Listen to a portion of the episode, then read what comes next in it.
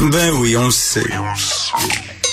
Martineau, ça n'a pas de bon sens comme il est bon. Vous écoutez Martineau. Cube Radio. Alors, vous le savez qu'il faut revoir le système de santé de A à Z. Si on a appris quelque chose de la pandémie, c'est bien ça. Et là, le gouvernement euh, ouvre la porte à une plus grande implication du privé en santé. Et là, il y a des gens qui disent, wow, wow, wow, attendez, là, c'est une pente savonneuse. Là. Regardez les agences de placement, les infirmières qui quittent le public pour aller dans le privé. Ça n'a pas d'allure. Si on ouvre cette porte-là, ça va être épouvantable. Donc, est-ce que le privé en santé, c'est la solution miracle? Est-ce que c'est le diable incarné? J'imagine que c'est quelque part entre les deux. Nous allons en parler avec M. Denis Chenevert, de, Chenevert, pardon, professeur et directeur du pôle santé au HEC Montréal, chercheur associé au CHUM. Bonjour, M. Chenevert. Bonjour, M. Martineau. Vous allez bien? Très bien. Alors, euh, est-ce que c'est la solution miracle, le privé en santé, ou c'est le diable incarné? Ben, comme vous avez dit d'entrée de jeu, euh, la réalité se situe souvent euh, dans le milieu. On dit le medius vertus. La, la, vertu est dans le milieu. Donc, euh, quel est ce milieu? Il n'est pas simple à déterminer. Naturellement, je pense que la, la question du privé ou du public, comme vous l'avez déjà mentionné, elle, est, elle, est à deux niveaux. Les gens ont souvent la perception que lorsqu'on parle de privé, on parle de financement, ce qui est une chose mais il y a aussi la, ce qu'on appelle la prestation de soins. Donc, euh, ce qui, ce qui est avancé dans la plupart des, des, des, des, des programmes, c'est beaucoup plus une question de prestation de soins que de financement. Ça, je pense que hmm. c'est clair pour, pour, le, pour les, pour les, citoyens québécois maintenant. je pense que je pense que ça, on a clarifié cette question-là. Je pense que la, la, la notion d'accès universel aux soins elle doit être maintenue et ça, je pense que c'est. Euh, je pense pas que de, de, de, de possibilités, du moins on le voit au niveau des États-Unis, le financement privé ne fonctionne pas. C'est pas, c'est pas un avenue possible. Alors que la prestation de soins, il y a quand même des ouvertures possibles à cet égard-là. Je pense que plusieurs pays ont fait la, démonstration de l'efficacité de ces, de ces modes de fonctionnement-là. Mais ça outrepasse largement cette question de privé ou public. Euh, un des problèmes, euh, des problèmes majeurs, c'est qu'on ne peut pas gérer ce qu'on ne mesure pas. Et ben, ben, le problème en ce moment dans, dans, dans, le réseau de la santé québécois et canadien, c'est qu'on mesure pas beaucoup de choses. Et donc, hmm. on a peu d'informations probantes et on n'est pas capable de voir l'évolution de ce qu'on fait.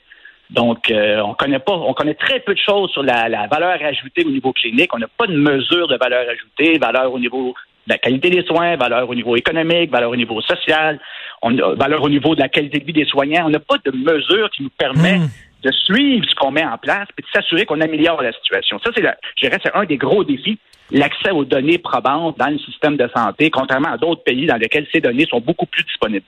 Ben justement, on peut s'inspirer d'autres pays euh, où euh, il y a un hybride, un système hybride entre euh, public et privé. Ben, je pense au système de santé français, là, qui est quand même reconnu comme un des bons systèmes de santé, certainement meilleur qu'ici. Et puis, il y a des hôpitaux qui sont totalement privés là, là-bas en France. Tout à fait, tout à fait. L'idée, je pense que c'est une question d'apprentissage. L'idée, c'est d'être capable de créer un environnement où les établissements sont dans un mode apprenant. Ils, avancent, ils apprennent, ils, euh, ils évoluent.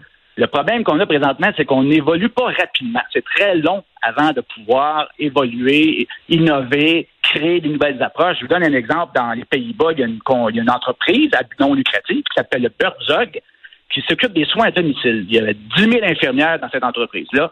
Ils sont divisés en équipes autonomes. Ils ont l'autonomie totale de leur fonctionnement. Ils sont décentralisés. On a enlevé tous les irritants, tout ce qui, les empêche de se concentrer sur l'octroi de soins. Euh, et donc, ça, ce que ça leur a permis de faire, c'est que ça attire énormément d'infirmières parce que l'environnement est intéressant et stimulant. Ils ont l'impression d'avoir du pouvoir, de l'autonomie, du sens dans leur travail. Et on a réduit les, les coûts d'exploitation de 40% On a amélioré la qualité des soins. On a amélioré l'autonomie des patients puis on a amélioré la qualité de vie des soignants. Donc, il y a des moyens, des méthodes qui ne sont pas nécessairement dans des entreprises à but lucratif. C'est privé, mais c'est à but non lucratif, qui a pour but de soigner hmm. une communauté spécifique et donner du sens à ce que les gens font. Ce qu'ils veulent, c'est soigner les gens. Les gens qui ont peur du privé en santé sortent toujours l'exemple, bien sûr, du CHSLD Aaron, euh, où c'était épouvantable. Et là, on dit, regardez, c'était un CHSLD privé, donc le privé ne pense qu'au profit, se fout de, de du bien-être de ses clients. Or, j'aimerais rappeler à ces gens-là qu'il y a quand même des CHSLD privés pendant la pandémie qui se sont très bien comportés, qui ont eu un bon bilan et il y a des CHSLD publics ou qui ont fait pâle figure aussi, là. Faut le dire. Tout à fait. Tout à fait. On n'a aucun, on n'a aucun moyen ou indicateur de mesure de la qualité dans les CHSLD et dans les RPA ou les RI. On n'a pas d'outils qui nous permettent de suivre la qualité et l'évolution des pratiques dans ces établissements-là. C'est ça le, gros problème. Mmh. Et c'est pas juste une question de privé ou de public. Effectivement, comme vous dites, il y a des euh, CHSLD privés qui, ont, en sont très bien sortis. La question, c'est qu'on n'a pas de moyens de les suivre, on n'a pas d'indicateurs, on n'a pas de, de façon tu sais, le, gouvernement, en ce moment, c'est lui qui détermine le panier de soins, c'est lui qui fait la prestation et c'est lui qui l'évalue. C'est sûr que ça crée un environnement où il y a un peu de, conflit d'intérêts dans tout ça. Mmh, mmh. il faut que tu aies un moyen de séparer ces éléments-là et de s'assurer d'avoir une évaluation qui est euh, objective et neutre de ce que tu fais comme performance. Bon, moi, j'ai lu là, les, résultats d'un sondage, entre autres, de l'Institut économique de Montréal. Euh, bon, vous me direz, c'est peut-être biaisé, mais en tout cas, l'Institut économique de Montréal a fait un sondage en disant, euh, là où les... les ben, je reprends l'exemple des CHSLD, là où les bénéficiaires sont les plus les plus contents des services qu'ils reçoivent, ce sont les CHSLD privés conventionnés. Privés conventionnés, c'est-à-dire que c'est financé par le public. Euh, le CHSLD doit répondre à, une, une, série de critères, sauf que c'est géré par une entreprise privée. Et on dit que ça, ça fonctionne très bien. Effectivement, dans les conventionnés, ils ont des règles, des, des structures et des mécanismes à suivre. Mais encore là, on n'est pas capable en ce moment, en tout difficilement capable. Je sais, c'est nous qui avons fait le projet sur l'évaluation des coûts ah, en, soins de longue durée. Donc, on a essayé d'estimer les coûts que représentait un patient, une personne âgée dans ces établissements-là. On n'a pas de données. On n'est pas capable de savoir qu'est-ce que ça coûte, c'est quoi la qualité qu'on a en retour de ce qu'on investit. On n'a pas cette information-là. Et donc, ça devient compliqué de pouvoir d'autant plus comparer des structures différentes avec des mécanismes de gouvernance différents, avec des règles de fonctionnement différents. Et là, euh, c'est là qu'on finit par s'y perdre. On n'y arrive pas. Et là, il va y avoir un débat public au Québec sur, bon, est-ce qu'effectivement on ouvre la porte euh, au privé? Euh, quels sont vos espoirs concernant ce débat-là? Est-ce que vous espérez que les gens là, cessent de diaboliser le privé et qu'on en parle franchement entre adultes consentants, que, que tout soit sur la table? Moi, comme je, vous comme je mentionnais, je pense que le débat est plus complexe que, c'est, que cette dichotomie hmm. privé-public, parce que, bon, on a beau ouvrir au privé, si on n'est pas en mesure de contrôler, de superviser et hmm. d'évaluer ce qu'ils font, on n'est pas plus avancé. Hmm. Il, faut qu'on ait des, des règles en place. Puis ça, ces règles-là doivent être internationales. Il faut se baser sur des indicateurs de mesures internationales.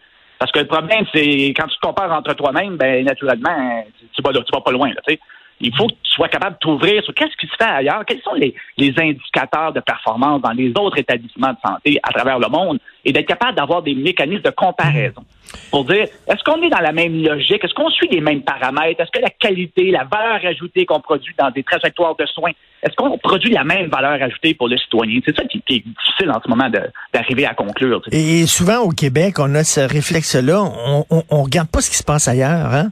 Comme euh, on n'essaie pas de s'inspirer de, de, des modèles qui fonctionnent ailleurs et même des fois dans d'autres provinces au pays.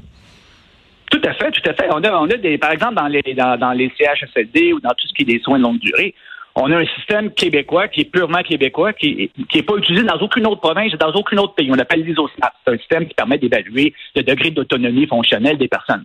Et ça, c'est normalement, ça donne lieu à des, des, des, protocoles de soins qui est en lien avec le niveau d'autonomie de la personne en question.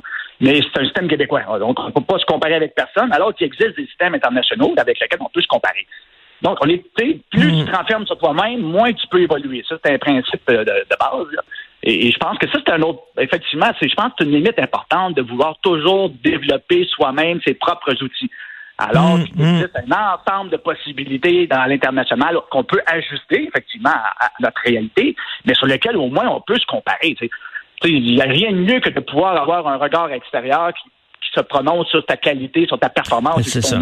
Ben, D'où l'importance d'avoir, entre autres, un organisme comme euh, Pôle Santé, justement, au HEC de Montréal, et c'est ce que vous faites, euh, vous, là-bas. Euh, merci beaucoup, M. Denis Chenevert. Merci, professeur directeur de Pôle Santé au HEC Montréal et chercheur associé au CHUM. Bonne journée, merci.